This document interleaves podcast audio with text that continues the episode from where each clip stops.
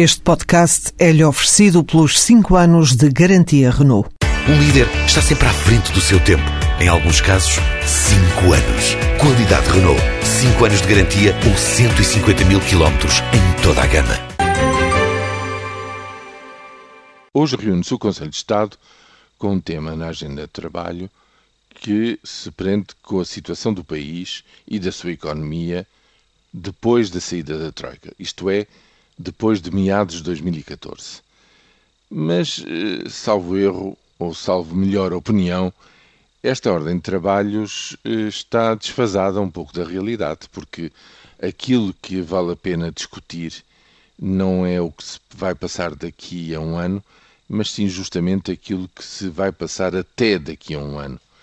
Não há melhor exemplo do que isso do que a polémica aberta pelo presidente do Bundesbank, do Banco Central da Alemanha, Jens Weidemann, que aberta e publicamente questiona a liderança do Banco Central Europeu de Mário Draghi, no fundo dizendo que são erradas, são excessivamente expansionistas e contraproducentes as medidas que o Banco Central Europeu está a tomar de compra de dívida pública uh, no mercado secundário e de redução eh, progressiva das taxas de juros do, do euro.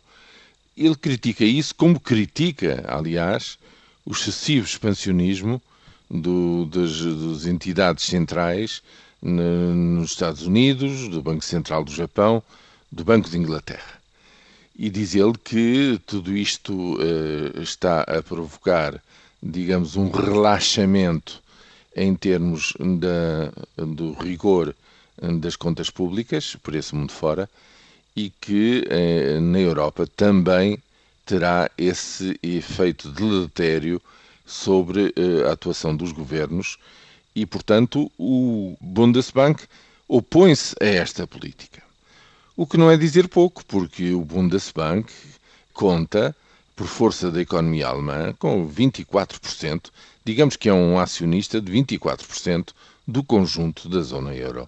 E, portanto, é com esse peso que aquele não que se vem repetindo, já se sabia, o não do, do Bundesbank à orientação de Mário Draghi, tem que contar com esta oposição de um quarto do peso do acionista, não dos votos, porque, como é sabido, no, no Conselho de Governadores, cada pessoa tem um, um voto igual.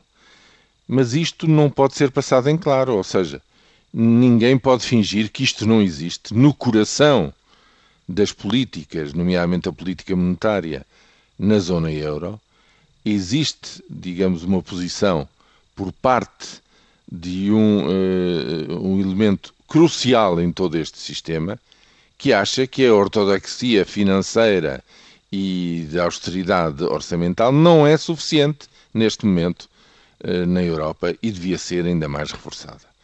Não é esta a posição da, da chanceler Merkel, mas tudo isto é para dizer que muitas coisas podem ainda mudar ao longo deste ano, que as eleições legislativas em setembro de 2013 na Alemanha são cruciais e que tudo isto deveria ser posto no seu devido lugar e devidamente discutido pelo Conselho de Estado.